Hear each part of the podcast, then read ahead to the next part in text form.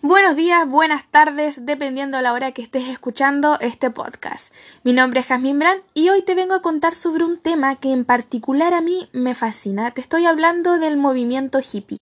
Este movimiento surge a partir de una manifestación contracultural estadounidense en la década de los años 60, que luego se expande a través del mundo entero. Si bien fue un movimiento muy corto, su intensidad fue muy grande y también tuvo un gran impacto en la sociedad.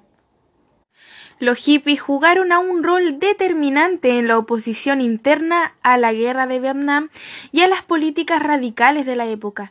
Brindaron un apoyo determinante a las luchas por la igualdad de géneros, de razas y la aceptación de la homosexualidad en Occidente. También creció el interés de cuidar el medio ambiente y se opusieron al consumismo capitalista y a las costumbres conservadoras. Se preguntarán quiénes eran los principales íconos de este movimiento y la mayoría de ellos eran artistas y músicos como The Doors, Jimi Hendrix, John Lennon, Bob Dylan, Carlos Santana, los Rolling Stones, Janis Joplin y muchos otros grandes artistas. La pregunta es cómo surge este movimiento. Y surge como una respuesta a las políticas aplicadas en los Estados Unidos luego de la Segunda Guerra Mundial.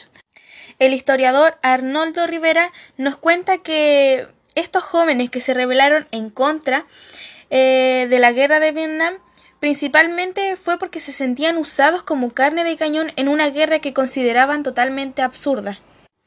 Si me preguntan a mí, yo estoy a favor de este movimiento porque considero que sin él nosotros todavía seguiríamos sumergidos en la antigüedad. Y una de las cosas por la que estoy a favor de este movimiento es porque sin él la sociedad no le daría el respeto que se merece a las personas con distinta orientación sexual. También considero que gracias a él tenemos la capacidad de pelear por lo injusto, podemos hacernos escuchar, levantar la voz cuando es necesario. Ese fue el legado que nos dejó el movimiento hippie. También como lo fue su lucha para el medio ambiente y el materialismo. Un queridísimo profesor llamado Eduardo Zambra me dijo una vez que antes de comprar algo me preguntara a mí misma si lo quería o lo necesitaba. Y esa pregunta es fundamental para que esta sociedad sea menos materialista y más ecológica. Así es también como le deja en claro Amando de Miguel y nos dice que desde la semilla que implantó la contracultura nada volvió a ser socialmente como había sido. De hecho, hoy en día ningún político haría una campaña basada en el racismo y la división de clases. Además, la liberación de las minorías marginadas y las formas de protestas no convencionales se convirtieron en una base fundamental en la sociedad.